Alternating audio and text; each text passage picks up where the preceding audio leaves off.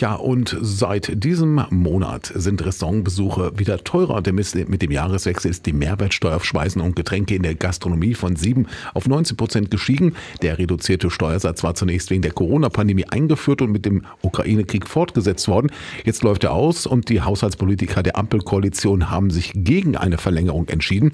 Auch die Gastronomie im Weserbergland ist von der 19 Prozent Mehrwertsteuer betroffen. Wir haben mit Leon Chase, der Inhaber der Chaseys Suppenbar, über die möglichen Folgen für sein neu eröffnetes Lokal in Hameln gesprochen.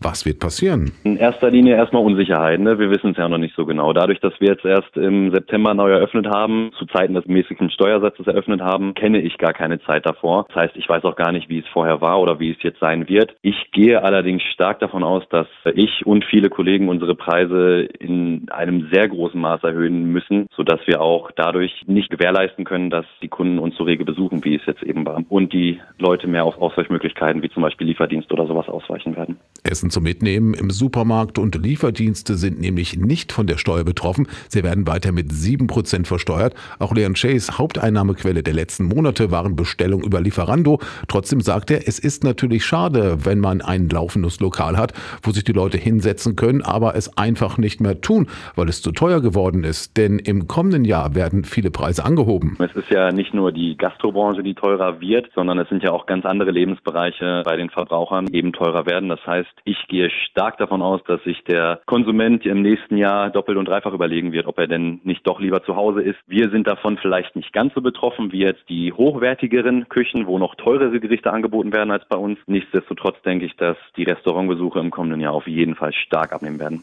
Unter anderem steigen Spritkosten, Heizkosten und Strompreis und Versicherungen. Chase sieht die Entscheidung kritisch. Die Begründung für die Erhöhung des Steuersatzes ist ja hauptsächlich, dass die Branche ja nach Corona bevorteilt wurde, sprich durch die Krisensituation eben entlastet werden sollte. Für mich bedeutet das aber auch, dass diese Entscheidung jetzt bedeuten soll, dass die Branche aktuell entlastet ist. Das sehe ich persönlich ganz anders. Also ich empfinde die Gastronomie als sehr belastete Branche und die Kollegen, mit denen ich in Kontakt bin, sehen das genauso. Ich denke einfach, dass diese Mehrwertsteuererhöhung, die ja dem Staat mehr Geld bringen soll, genau das Gegenteil bewirken wird. Es ist von einer Insolvenzwelle die Rede und ich gehe stark davon aus, dass das auch viele hier vor Ort treffen wird. Es gibt ja auch bereits einige Lokale, die sich dazu entschieden haben, ihr Geschäft erstmal einzustellen bis zu den warmen und rentableren Monaten und ich würde mir einfach wünschen, dass da ein bisschen mehr Rücksicht genommen wird oder Ausweichmöglichkeiten, Erholungsmöglichkeiten für Gastronomen angeboten werden. Das war Leo Chase, Inhaber der Chaseys Suppenbar in der Emmernstraße in Hameln.